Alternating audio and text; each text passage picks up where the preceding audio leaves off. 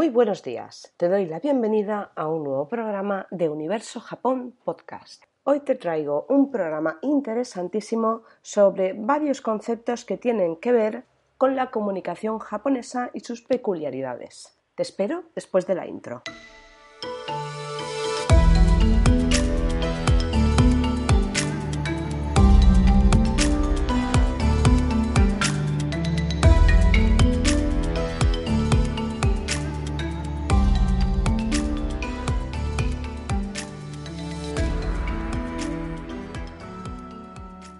Hola de nuevo. Hoy el tema es espectacular. Quizá hayas visto películas japonesas y muchas veces eh, hay quizá una falta de, contenido, de diálogos, algo que como que se, se siente en el ambiente, pero no está explícitamente explicado dentro de, de la película con palabras. Pues bien, Aquí entra el concepto que te voy a explicar hoy y que seguramente te va a encantar. Quizá algo ya conocías. Pero bueno, antes de nada, te doy la bienvenida de nuevo a este programa. Me encanta que estés al otro lado escuchándome. Te recuerdo eh, que bueno, que todo esto, tanto Universo Japón Podcast como las redes sociales donde puedes encontrar y además últimamente he estado abriendo como una nueva sección de ¿sabías qué? De, pequeñas píldoras, así como muy rápidas, ¿no? De, conceptos japoneses, de, palabras japonesas, no sé, eh, cositas variadas que te pueden interesar y si quieres, ya sabes, sígueme en Instagram y en Facebook, donde, bueno, de vez en cuando, varias veces por semana, voy publicando estos pequeños sabías que y espero que te gusten. Déjame tus comentarios al respecto. Por otra parte, también sabes que todos los podcasts, bueno, todos los programas de, este podcast los puedes escuchar tanto en las diferentes plataformas de, podcast como iBox, Spotify, el podcast, mm, eh, bueno, no sé, ahora mismo no me sale otra pero ah, Google Podcast y, bueno, como no, en universojapón.com, donde allí también hay más cosas y, ya como te dije, eh, en breve podré ofrecerte muchas más cosas. Como no, suscríbete a la newsletter y, aprenderás muchísimo más sobre Japón. Y bueno, ya sin más dilación, voy a explicarte el tema que te, que te traigo hoy. Es interesantísimo, a mí me encanta He de reconocer que yo sería muy mala en estos temas, todo es probarlo, pero vamos a empezar con, un concepto que no sé si, lo conoces, igual sí lo conoces pero no por su nombre. El concepto en particular se llama harage. Antes de explicarte el concepto de harage, o haragei, como se escribe, haragei. Todo lo que te voy a decir está basado en un estudio de 1988 de Yoshiko Matsumoto. Es un estudio antropológico sobre bueno, el lenguaje, la cultura dentro de la sociedad japonesa. El concepto de harage eh, se divide en dos kanjis. El primero hara, que significa literalmente estómago o barriga, y el segundo ge es arte. En el diccionario japonés citado en, en la obra que te he dicho yo de Matsumoto de 1988, se describe el harage de la siguiente manera. Es la acción verbal o física que uno emplea para influir en otros mediante la potencia de la rica experiencia y la audacia. O también el acto de lidiar con personas o situaciones a través de formalidades rituales y experiencia acumulada. En otras palabras, harage es una forma de intercambiar sentimientos y pensamientos de forma implícita entre los japoneses. Todo esto pues, se puede interpretar desde dos puntos de vista, el positivo y el negativo, como todo en esta vida, el yin y el yang. Como digo yo, eh, en todo lo malo hay algo bueno, en todo lo bueno hay algo malo. Pues en esto no podía ser menos. Hay eh, el lado positivo que es mm, de alguna manera es la capacidad de leer la mente de las personas, ¿no? Saber de alguna manera lo que realmente están pensando, lo que quieren decirte, pero que no se atreven a decirte y así eh, actúa como, una manera de, suavizar discusiones o incluso de evitarlas. Pero por otra parte tenemos el lado negativo, que puede decirse, y de hecho se dice, que eh, los japoneses cuando utilizan esta manera de comunicación, esta forma de comunicación en harage, lo que hacen es de alguna manera ocultar sus propios sentimientos. Es como una manera de, mentir y de ocultar lo que piensan realmente de, la otra persona con la que están conversando, de una situación. por ejemplo, eh, es muy utilizado en política, en negocios. Es como utilizar tus verdaderos motivos para conseguir aquello que al final deseas, ¿no? Pero mostrando una cara que es la que quieres que vean los demás.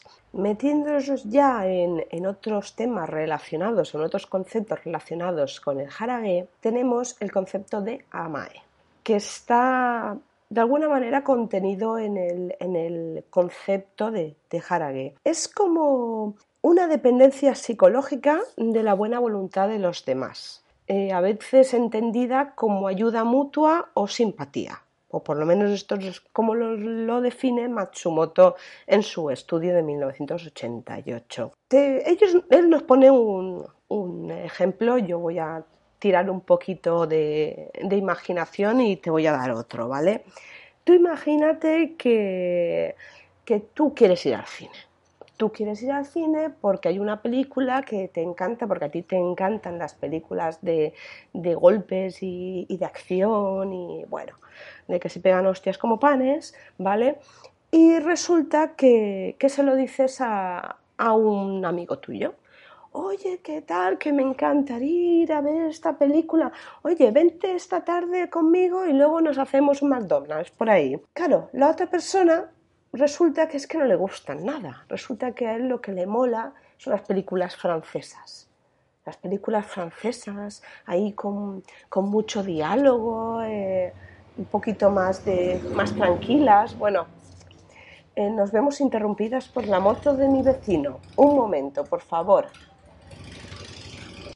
Bueno, continuamos después de que la moto ha, se ha alargado, vamos, de verdad, mira que yo, a ver, a mí me gustan las motos, me gustan las Harley Davidson, como es el caso, pero es que mi vecino no, yo no soporto, es que además le da bien al puño, es que es insoportable. Bueno, eh, corramos un estúpido velo. En fin, volviendo al tema que nos ocupa. Tú quieres ir al cine a ver una película de, de, hostias como panes y tu amigo no, a tu amigo le gustan las películas francesas. Vale, y tú le dices, venga, vamos tal y tu amigo te dice, bueno, pues vamos. Ese bueno, pues vamos, eh, como se puede observar, implica que muchas ganas no tiene de ir, básicamente, pero que de alguna manera no quiere hacerte el feo y, dejarte tirado, ¿no? Y, tirada, para que vayas pues sin ningún tipo de compañía al cine. Pues bueno, pues ese amae sería como como e, e, esa situación implícita en el cual tú le estás diciendo sí, sí, vale, con un bueno un poco ahí, bueno, vale, sí, es un sí, pero que quiere decir un no. Y porque no quieres ofender a la otra persona diciéndole un no rotundo, pero realmente no te apetece una mierda ir pues entonces eh, la otra persona mm, se da cuenta por ese bueno, pues quizá que, que no, que vamos a dejar el plan para otro momento o simplemente vamos al cine y vemos una película que esté de acuerdo con el gusto de las dos personas o simplemente directamente quedáis y os hacéis McDonald's luego y ya está. ¿Vale? Bueno, quien dice McDonald's dice el restaurante del barrio que hace esquina. No, tiene, McDonald's es por lo típico, ¿no? Porque siempre suele haber un McDonald's cerca de un cine. No sé cómo se lo apañan, pero siempre hay uno. Pues eso. Esto es lo que llamaríamos la MAE. La idea es evitar una discusión o evitar de alguna manera eh, herir la sensibilidad de la otra persona, no dando un rotundo no. Y luego está otra versión también, otra utilización de la MAE, que es como el dejar pasar el tiempo. Vamos a dejar pasar el tiempo y para evitar un, conflicto.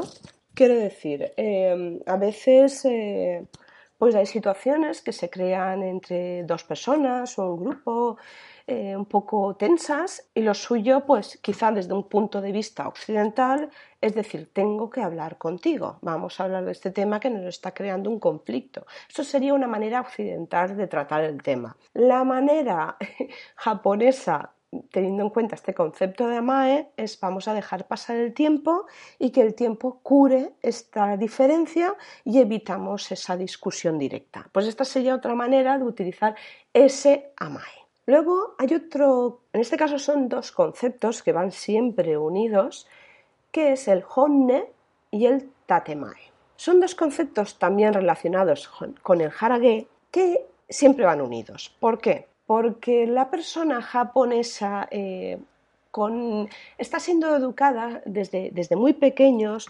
a eh, que lo que prima es el bien del grupo, es el bien de la sociedad, de la comunidad en sí. Con lo cual, em, la idea es evitar el, el conflicto e incluso no decir tu propia opinión porque puedes dañar sensibilidades ajenas.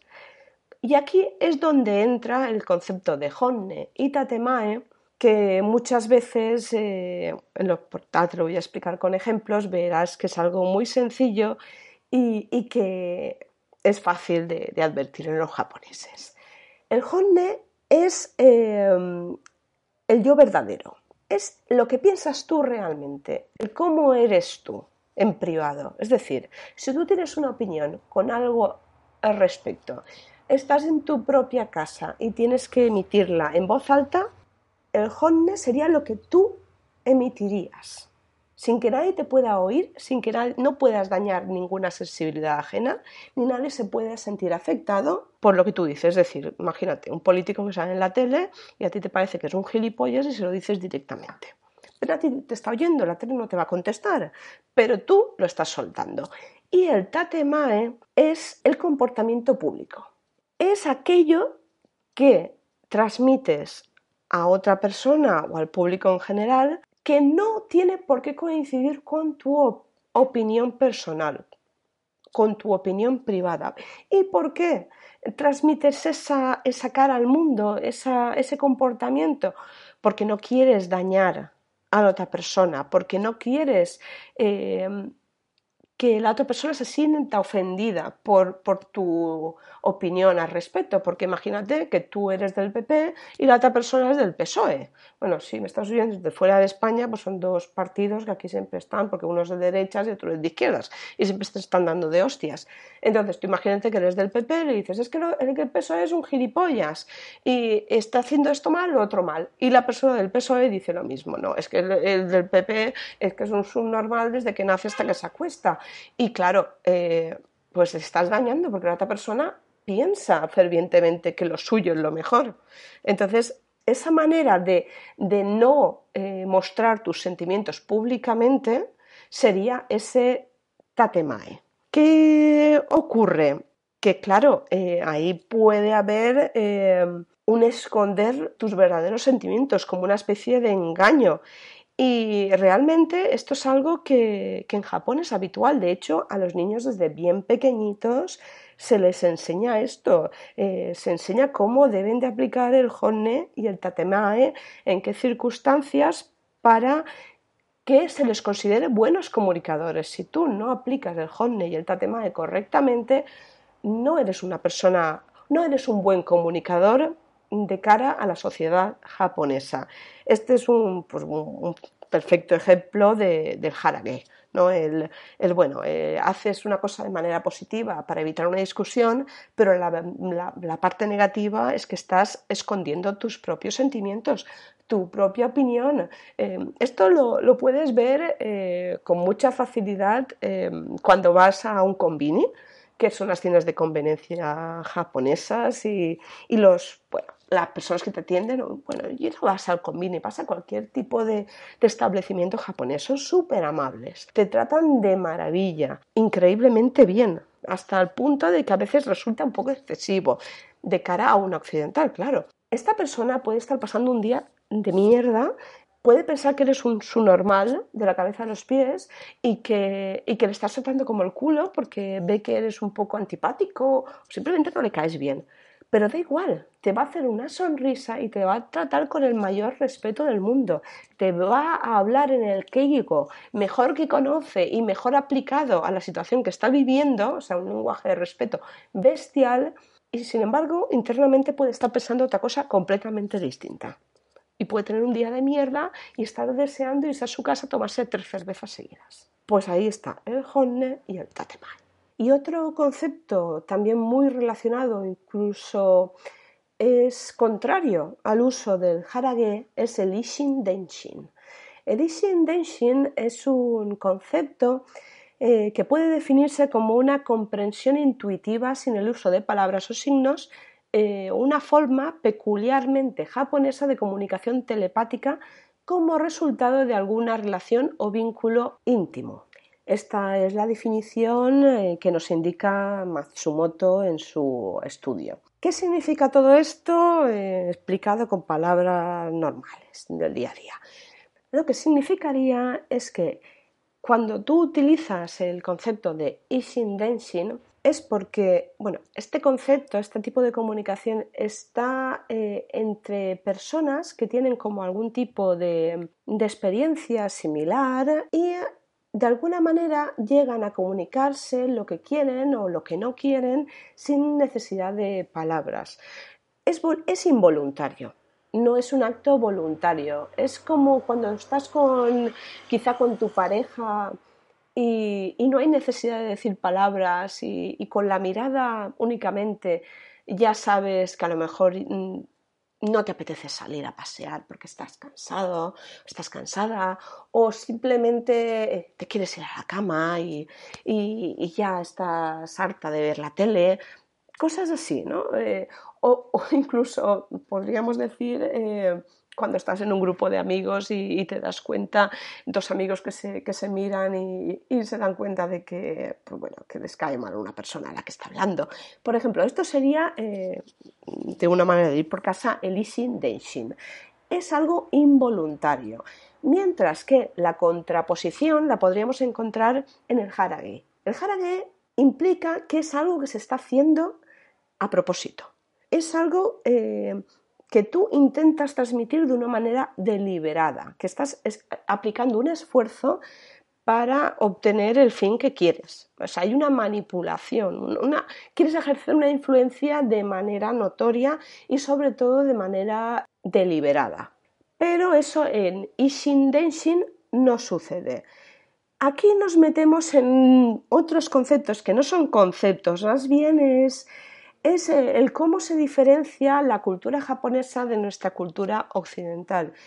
Y tiene mucho que ver eh, tanto el lenguaje como la cultura en sí. El, lenguaje japonés y su cultura se dice que es una cultura de alto contexto, mientras que la parte occidental, por ejemplo el español, es una cultura o una lengua de bajo contexto. El que sea una cultura de alto contexto quiere decir que eh, la mayor parte de información no se encuentra en el mensaje verbal en sí, sino que se encuentra un poco en el entorno.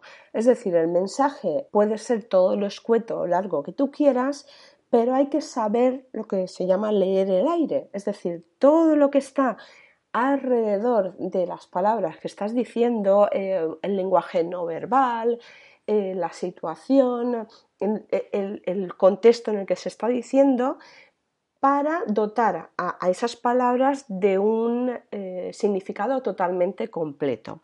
Sin embargo, en la cultura de bajo contexto eh, son culturas muy directas, es decir, lo preguntan todo. En el mensaje está toda la información que tú necesitas para comprender el mensaje en sí. No tienes que acudir a ninguna fuente externa como el ambiente, la mirada de una persona, la, comunicación corporal. No, el mensaje es lo que es. Y no hay más. Bueno, es difícil que esto suceda así. Siempre hay una parte de mensaje, de, comunicación no verbal, que es inevitable que, que, exista en cualquier tipo de comunicación. Pero sí que es cierto que, la, por ejemplo, la cultura occidental es más dada a aclarar todos los puntos. Yo en eso soy muy occidental. Yo lo pregunto todo. Yo quiero tener claro hasta el último concepto, no lo necesito tener. ¿Por qué? Porque quiero saber en cada momento que no me estoy equivocando, que la otra persona realmente está recibiendo de mí lo que quiere. Y yo le estoy dando lo que esa persona quiere oír o quiere recibir a cambio. Pero en la japonesa no sucede así. En la japonesa hay una parte mm, de mensaje que no se encuentran las palabras y que por tanto es más difícil de entender. Y ahí es donde se dice que es una, una comunicación de alto contexto. En esta situación, en estas culturas de, alto contexto, eh, como la japonesa, ellos se sienten cómodos. Ellos eh, se sienten perfectamente a gusto sin tener que expresar todo lo que sienten y sabiendo que la otra persona lo va a entender porque la finalidad en sí es que no haya conflicto. Vale, que la comunicación fluya, pero que no haya conflicto. Por eso a nosotros los occidentales nos pueden resultar muy ambiguas pues determinadas situaciones que surgen eh, entre los japoneses o entre un japonés y un occidental. Mm, por ejemplo, el ir a comprar algo, eh, preguntarle al, dependiente, oye, em, ¿tienes esto? Es que no lo he visto, se te ha acabado y el dependiente te suelta la típica palabra choto y se pone así como a mirar al aire y, no, realmente no te quiere decir que no lo tiene, que se le ha acabado y que no te lo puede ofrecer. Pero no te lo está diciendo porque no te quiere decir un no directamente. La respuesta sería no, no lo tengo. Un occidental te lo va a decir. Lo siento, pero no lo tengo. Te puedo ofrecer este, este y este. Sin embargo, el japonés se va a poner a mirar a musarañas, es algo típico de los animes japoneses. Eh, es algo muy típico que se pongan a rascarse la cabeza y mirar a las musarañas. Sin darme cuenta, lo estoy haciendo yo también y, no te digan directamente lo que te están queriendo decir. Pues ahí, ahí sería una comunicación de alto contexto. No quieren dañarte con tu no, con su no directamente y quiere que tú entiendas que no y te vayas a preguntarle otra cosa. ¿Vale? Así que nada, eh, hay muchas situaciones que te podría explicar al respecto, como el momento de recibir un, un regalo en Japón, cómo hacerlo, porque es todo un mundo, y qué puedes regalar y qué no puedes regalar, y cuándo lo debes hacer y cuándo no. Em, los occidentales en eso tenemos una visión muy diferente a la cultura japonesa y tenemos que ir con mucho cuidado cuando interactuemos en Japón dentro de su cultura y dentro de su ambiente. Sin ir eh, más allá, porque esto es un mundo larguísimo, podríamos estar horas y horas y horas. Eh, espero que te haya aclarado un poco estos conceptos, que te haya gustado saber un poquito más de lo que es la comunicación japonesa. Y sin más, eh, te espero en universojapón.com, donde ya sabes, te puedes suscribir al newsletter. Vas a descubrir todos los programas de este podcast, otro tipo de información. Y eh, lo último que he añadido, lo sabías que, eh, de las redes sociales. Búscame en Instagram y en Facebook y suscríbete. Como siempre, agradeceré tus comentarios, tus me gusta, corazoncitos y demás. Comparte si crees que le puede gustar a una persona conocida o cercana todo ese tema de la cultura japonesa. Y de paso me ayudas a, a llegar a más gente y a crecer y que todo esto siga siendo posible. Y te doy las gracias, como siempre, porque sin ti esto no sería posible. Arigato gozaimashita. Matane.